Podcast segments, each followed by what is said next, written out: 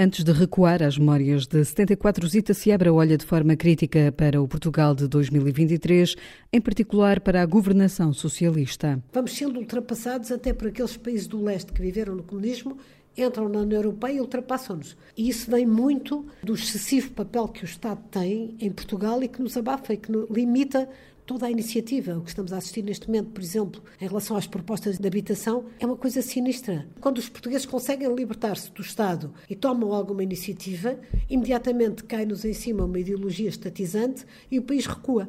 Nós recuamos na saúde, com o fim das PPPs, a nacionalização da TAP foi sinistra. Agora vamos andar antes a pagar aquilo. Estamos fartos de pôr dinheiro na TAP. A CP, que só dá prejuízo, eh, o Estado não sabe gerir. Diagnóstico atual à parte. No Avenida da Liberdade, Zita Seabra recorda os tempos da ditadura em que viveu na clandestinidade.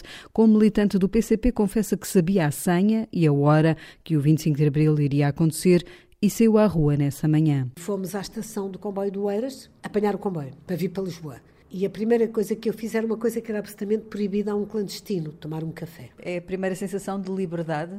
Foi uma pequena sensação de liberdade. A primeira foi depois, quando chegar a Lisboa, entrar numa cabine telefónica e ligar para casa. Vivia há seis anos com um nome falso, na clandestinidade. Passou por várias casas. Uma delas, sem saber, estava na boca do lobo. Um dia, o dono da casa chega à casa e diz: Vim a casa buscar a pistola.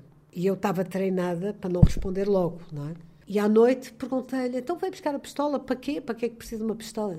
E ele disse-me que era da PID, que tinha acontecido qualquer coisa para Lisboa e eles tinham ficado todos de prevenção. É o dia em que o Salazar cai da cadeira. E de repente eu percebo que estou a viver numa casa alugada em casa de um PID. Dos seus tempos de PCP, recorda Álvaro Cunhal e da sua ideia de infiltrar comunistas na guerra colonial. É muito trotskista ir infiltrar o exército colonial fomos acusados, ainda há imensos papéis, ainda tenho imensos papéis a dizer isso, de ser pró-colonialistas e de não sermos suficientemente contra a guerra colonial para não desertarmos. Mas essa posição foi fundamental para infiltrar o exército colonial. Nas memórias de Zita Seabra estão outros detalhes da vida em ditadura. Os filmes eram cortados. Por exemplo, eu só vi aquele famoso beijo do Casablanca depois de 25 de Abril.